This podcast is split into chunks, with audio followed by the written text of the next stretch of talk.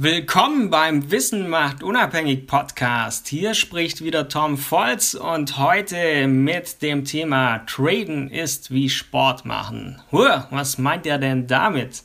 Heute erkläre ich euch, wie man Schritt für Schritt traden lernen kann und welche Trading-Strategien ich anwende. Und weshalb habe ich eigentlich mit Trading begonnen? Ende 2016 habe ich gemeinsam mit Alex eine erfolgreiche Werbeagentur aufgebaut. Allerdings war diese Selbstständigkeit auch mit vielen Opfern verbunden. Keine Zeit mehr für Hobbys und Freizeitaktivitäten. Und genau deshalb habe ich nach etwas Ortsunabhängigen gesucht, das man ohne Kundendruck machen kann. Damit mehr Zeit für Reisen und eigene Projekte bleiben. Und wer mich kennt, ich reise nämlich sehr gern und bin viel und gerne unterwegs. Aber wie habe ich eigentlich Traden gelernt und ähm, wo habe ich mich eigentlich darüber informiert? Ich bin kein Freund der Theorie, nicht nur beim Trading. Das heißt, ich wende Dinge lieber direkt in der Praxis an und leider gab es damals noch keine guten deutschsprachigen Trading-Kurse. Das heißt, es blieben nur englischsprachige Kurse übrig. Und durch diese englischsprachigen Online-Kurse, durch Fleiß, durch Wille und eigene Fehler habe ich es gelernt. Indem ich einfach schlicht was gemacht habe, ich habe angewendet, habe gemacht.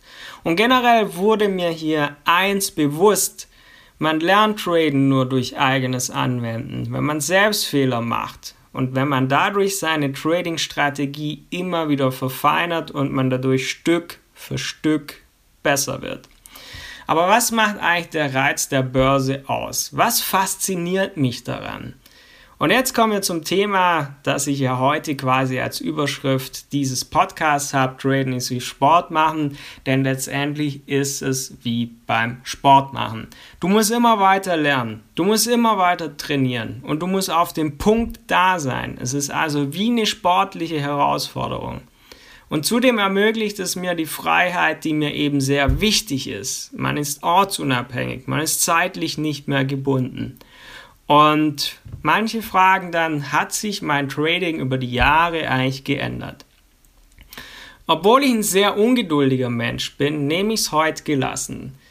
Denn wenn man mit Trading startet, möchte man, das ist oft in der Anfangszeit, möchte man den schnellen Euro machen. Das heißt traden, traden, traden. Aber Chancen kommen und gehen an der Börse. Es ist also nicht schlimm, wenn man mal einen Trade verpasst. Und lieber habe ich heute ein gutes Trading Setup, anstatt einfach hohes Risiko eingehen zu müssen. Das ist zum einen entspannter, zum anderen schafft man es aber auch nur so, dauerhaft profitabel zu sein. Und welche Tipps kann ich hier also an Trading-Anfänger weitergeben? Jeder Trader handelt unterschiedlich. Es gibt viele verschiedene Strategien und man muss die wählen, die für einen selber passt. Daher macht es auch eigentlich keinen Sinn, einfach andere zu kopieren und daher sind Trading-Signale auch immer mit etwas Vorsicht zu beachten und funktionieren deshalb auch für viele nicht dauerhaft. Man muss seinen eigenen Trading-Stil finden und diesen eben immer wieder verfeinern. Man muss aber auch Verluste akzeptieren können und man muss dem Ganzen genügend Zeit geben. Lieber in Ruhe traden lernen und dann anschließend dauerhaft erfolgreich sein. Was war eigentlich mein größter Trading-Erfolg? Ganz ehrlich, schaue ich nicht drauf. Natürlich gibt es gute Trades, über die man sich freut, aber am Ende basiert Trading auf laufenden Ergebnissen. Es gibt nicht das eine große Ding. Es ist eher Erfolg dauerhaft profitabel zu sein, damit man am Ende des Monats auf sein Trading-Konto schaut und es ist mehr als am Anfang des Monats vorhanden. Was ich oft gefragt werde, was sich viele immer wünschen, dass ich da eine Antwort drauf gebe, wie sieht eigentlich mein Arbeitsalltag aus? Wie sieht der Arbeitsalltag eines Traders aus? Und da kann ich sagen, als Langschläfer und eher nachtaktiver Mensch sind für mich die asiatischen Märkte zum Beispiel uninteressant. Das heißt, ich kann in aller Ruhe morgens erstmal einen Kaffee trinken, kann schauen, was an den Märkten so passieren könnte. aber wirklich aktiv im Trading werde ich erst gegen Nachmittag, wenn europäische Börsen, wenn die USA, wenn Europa und USA eben Volatilität an den Börsen herrscht. Wie bereitet man sich aber eigentlich auf so einen Handelstag vor? Wirtschaftsnews checken, politische Termine schauen und dann geht es ans Analysieren der Charts. Und erst wenn alle Punkte eines Setups erfüllt sind, wird ein Trade eröffnet. Hierfür kann man aber auch zum Beispiel Pending Orders setzen. Man kann sich Alarme über die Trading Software TradingView zum Beispiel setzen, die dann einen Alarm gibt, wenn ein bestimmter Kurs erreicht wird. Somit klebt man aber als Trader auch nicht den ganzen Tag an fünf oder sechs Monitoren und beobachtet die Kurse, sondern man kann das Ganze einfach dadurch sehr gut in seinen Alltag integrieren. Aber was mache ich jetzt eigentlich als Ausgleich zum Trading? Denn Trading ist eigentlich ein recht langweiliger Job. Ganz einfach, ich bin gerne am Strand, treffe mich gerne in Cafés mit anderen und da ich bereits Anfang 2020 ausgewandert bin, kommt das Leben hier nicht zu kurz. Wie sieht eigentlich mein eigener Handelsstil aus? Daytrading ist da für mich zum Beispiel das Richtige. Es gibt ja verschiedene Trading-Stile und für mich passt vom Charakter her und von dem, wie ich handle, eben Daytrading für mich.